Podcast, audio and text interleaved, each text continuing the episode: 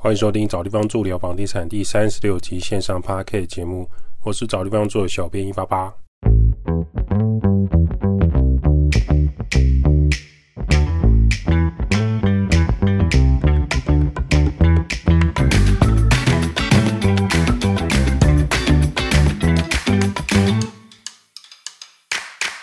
找地方住聊房地产，找地方住是一间老屋翻新租赁管理公司。我们服务项目有帮屋主代租代管理房子、包租代管服务、装潢设计工程、局部小工程协助、布置软装设计。有官方网站 IG 带连结，有相关服务可以写 email 或是加赖官方账号询问。找不到连结的人可以直接到官网，拉到官网最下方就有连结。关于房屋贷款，有一个听众小雅没有来问，找地方住你好。我每个礼拜都有固定收听，也有在看你们的 IG 文章。想问说，最近跟家人有在到处看屋，我们家有买房的需求，看了很多房屋贷款的说明，还是想问说，会怎么样看待买房的人房贷年限这件事情？我个人是希望能贷款三十年或四十年，家人是希望二十年就好，怕交给银行的钱太多，想知道通常。我们会怎么建议想买房的朋友关于房贷的建议？感谢。好的，首先感谢小雅，小雅你的 mail 对我们来说是很大的帮助。小编这边透过 p a c k a g e 来跟你做回答，也跟大家做分享。因为你的问题可能同时也是其他人关于房贷的问题。房贷年限来看，二十年每个月还款金额高；拉长来看，房贷三十年每月的负担比较低，是事实。就是单看二十年还的金额当然会比较多，三十年还的金额会比较少。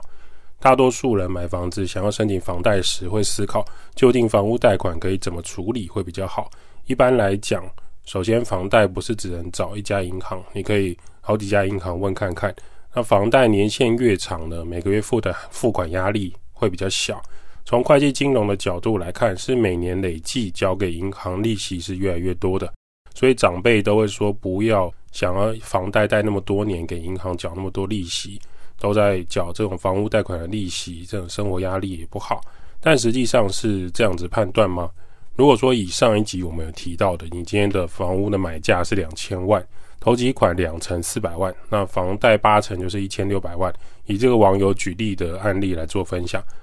贷款一千六百万，如果你贷款二十年，一点八趴，每月本金利息就是六万九千五。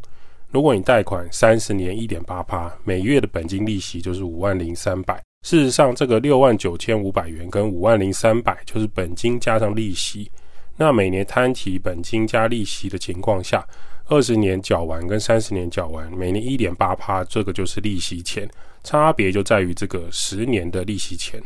所以，房贷年限对于买房的人来说，第一个是要缴几年，第二个是每个月需要缴多少钱。这个必须要记得的前提是，因为某些房仲可以贷款，他可以告诉你说：“哦，我们这边现在有配合可以贷款到四十年以上的，或是说你可以房贷加上信贷的方式来买这个房子。”那这部分小编就要提醒，就参考就好，因为四十年的房贷现在在台湾很难贷到，银行会判断所有权人的年纪、屋主的年纪跟工作状况，还有房屋的屋龄年纪。如果这个人今年已经四十岁，那这个房子是中古屋，已经二十年、三十年、四十年了，那他需要再贷款四十年，这个所有权人都到八十岁了，对银行来说也是会有恐惧的。所以总行看到这样的房贷文件，通常不会放手过关。所以你可能要注意，四十年房贷，首先你要够年轻，还有背后的地位，还有工作状态要够强大才有机会。所以还是要用三十年或是二十年来判断房屋贷款会比较实际一点。除此之外，还有其他的部分要注意。第一个，你们家要买房，这个房子是打算住一辈子的吗？因为从信里面不知道是小家庭还是说是爸妈兄弟姐妹总共几个人要买的房子，资讯不够多的情况下，只能提醒说你们家是否会拥有这个房子一辈子，这一点可以先讨论清楚。如同上面计算的三十年房贷，每个月要多缴，每月会缴五万零三百，也就是当银行核贷三十年房贷的每月支出金额，如果你们今天是小家庭。未来会因为学区要搬家，那这个三十年没有贷下来，变成二十年，每月就是要缴的金额是六万九千五。那三十年有贷下来就是五万零三百。那家庭成员变多或变少，你们可能会考虑把房子卖掉。对你们来讲，三十年可能就不是一个要严肃看待的年限。怎么说呢？小孩国中时，比如说零岁到十一岁，当他要升国中要升明星国中，你可能要换跨学区，所以这个房子你从小孩出生到十一岁都住在里面。接着你户籍一定会迁到国中附近，这个房子可能会考虑卖掉或是租人。假设你是卖掉，那持有房子十一年后就还掉所有的房贷，因为下一个买你房子的人。就银行会去结清这部分未偿还的房贷，因为你卖屋的时候一定会把你自己的房贷余额跟当时的买价，还有你想要赚的利润全部算在里面，所以三十年实际上十一年就结束，那这就不是一辈子的案例，也就是这个房子你只打算住到国中，所以你没有要住到三十年，甚至要住一辈子，你可能只是这十一年的过渡期。那在这样的战略考量跟思考的情况下。就可以考虑三十年的房贷。第二个，如同上一集有提到的邮局事件，每月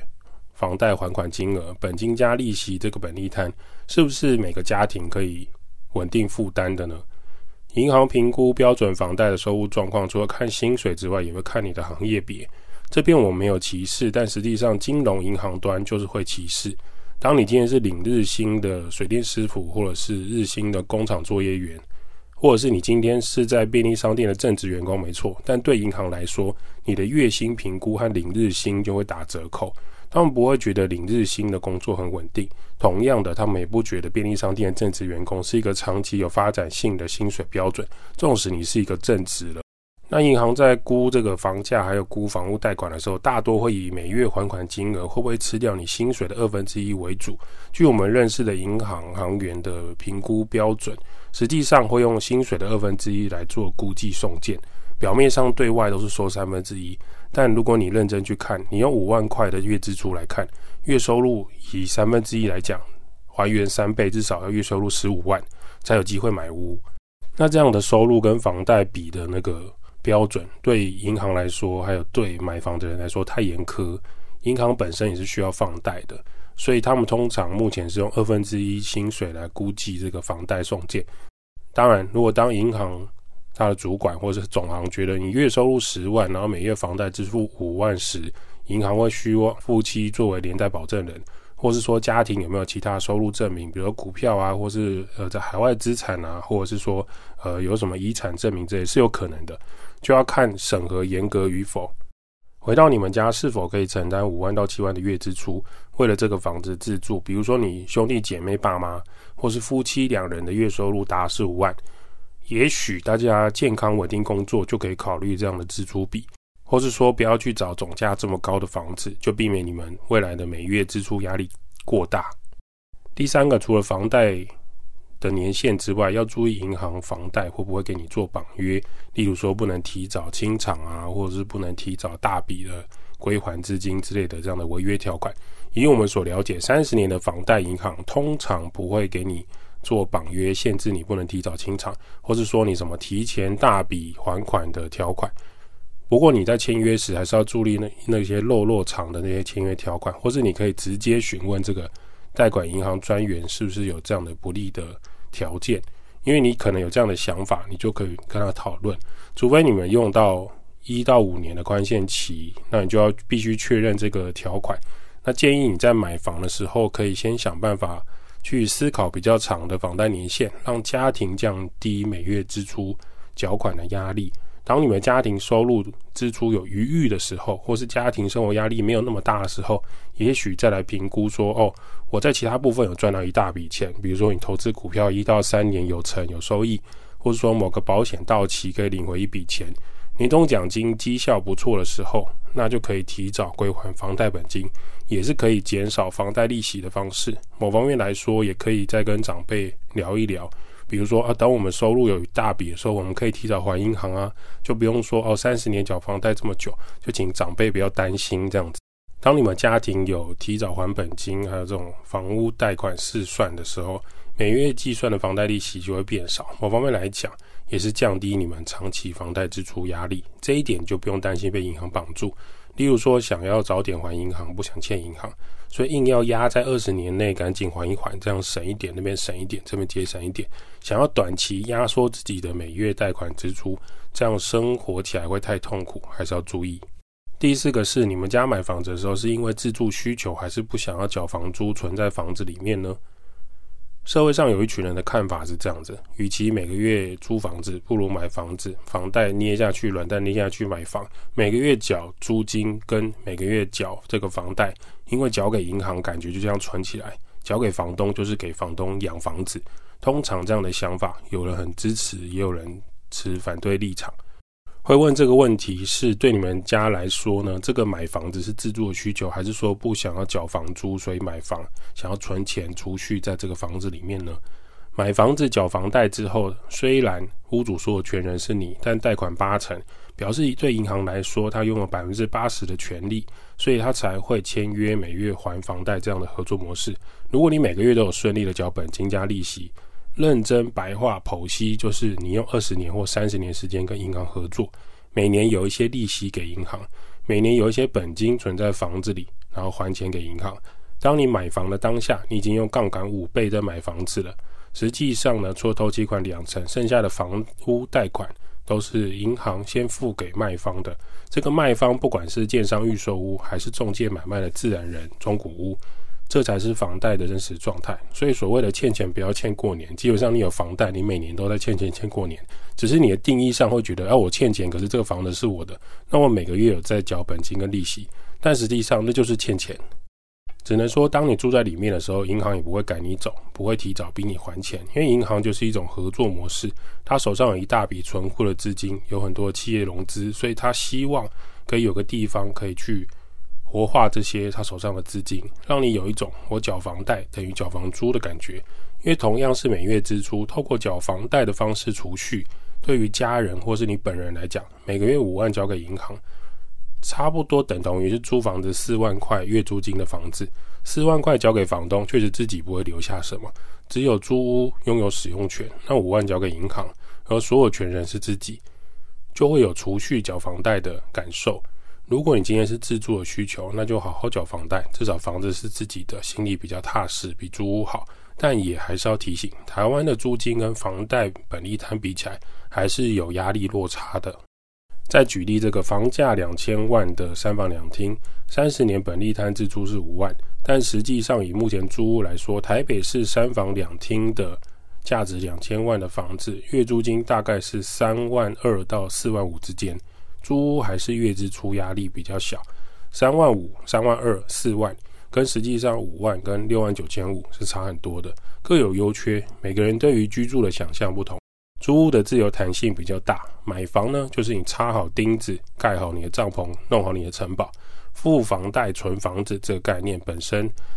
你满意就好。如果对于家里长辈来说很满意，那你月支出压力也算得过，那就没有问题。以这样的想法买房当做存钱，如果未来房价没有下跌的话，到时候还是可以拿房子去抵押房屋，再去做贷款资金出来活化，这也是一种房屋跟资金活化的调配方式。这一点在租房子租屋主就办不到。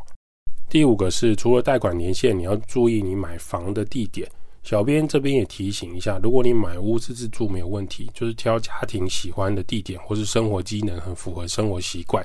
如果长期来看，家庭买房的战略是，你有可能自住，但你未来会卖掉房子换现金，或者是卖掉会有资本利得的做法跟想法，那你就要注意你买的地点。如果自住，未来可能不会卖，开始有存房子、存家庭的起家处、K K 处，还是要注意买的地点了。因为你买的地点未来前景不看好的话，那你未来五年、十年后的房屋贷款金额就会下降。什么意思？就是说，你原本假设买一千两百万的三房好了，那地点是比较蛋白区，你觉得说这个价格是自己家庭可以负担的总金额，不论是等利摊还是投机款都算过了，好，那就买了。那陆续开始缴房贷，缴缴缴缴，缴到第六年的时候，忽然家里需要一笔资金，有可能是你要做股票，或者是某个人要创业做早餐店、开饮料店，你会去跟银行估价说想要再去房屋贷款出来，结果银行面有难色，说：“诶，这六年现在房市比较冷清，或是说什么金管会抓比较紧，房贷不能这么宽松。”那这个房子你当初虽然买一千两百万，那你现在估价起来大概只有一千万。那目前你们房子还有九百万的本金还没有还完，所以如果要增贷，我这边能放贷的金额不多，这就是要注意的地方。你买的房子的地点好不好？除了让你未来的房价变高可以卖掉之外，你的贷款金额也是会受限的。因此，房子买在哪一个地点，是否有增值性，不只是投资客关心的上涨可以卖掉，这也要留意到任何买房子的所有权人自己房屋的价值。不然，房屋未来要转增贷的时候，或是你贷款金额弄不出来，事情就不好办了，那就会很困难。希望以上的房贷年限还有贷款须知。有解答到这个小雅的疑问，也顺便跟所有的听众分享。那祝福小雅，你们家有买到喜欢的房子啊，可以多看多比较。现在新城屋预售市场很多，可以去看看。有机会再跟大家聊一聊房贷转贷啊，银行湖水有多深多绿的解析，或者说你买房要注意哪一些眉眉角角，希望能帮助到各位。找地方住，每个人都需要找一个舒适的地方住。代租代管、包租代管、装修工程、布置设计。p a r k a s 分享租屋投资房地产。如果对于房地产相关、房东、房客装修有任何问题，欢迎五星好评 p a r k a s 留言，小编收集之后会在节目上跟大家做分享喽。拜拜。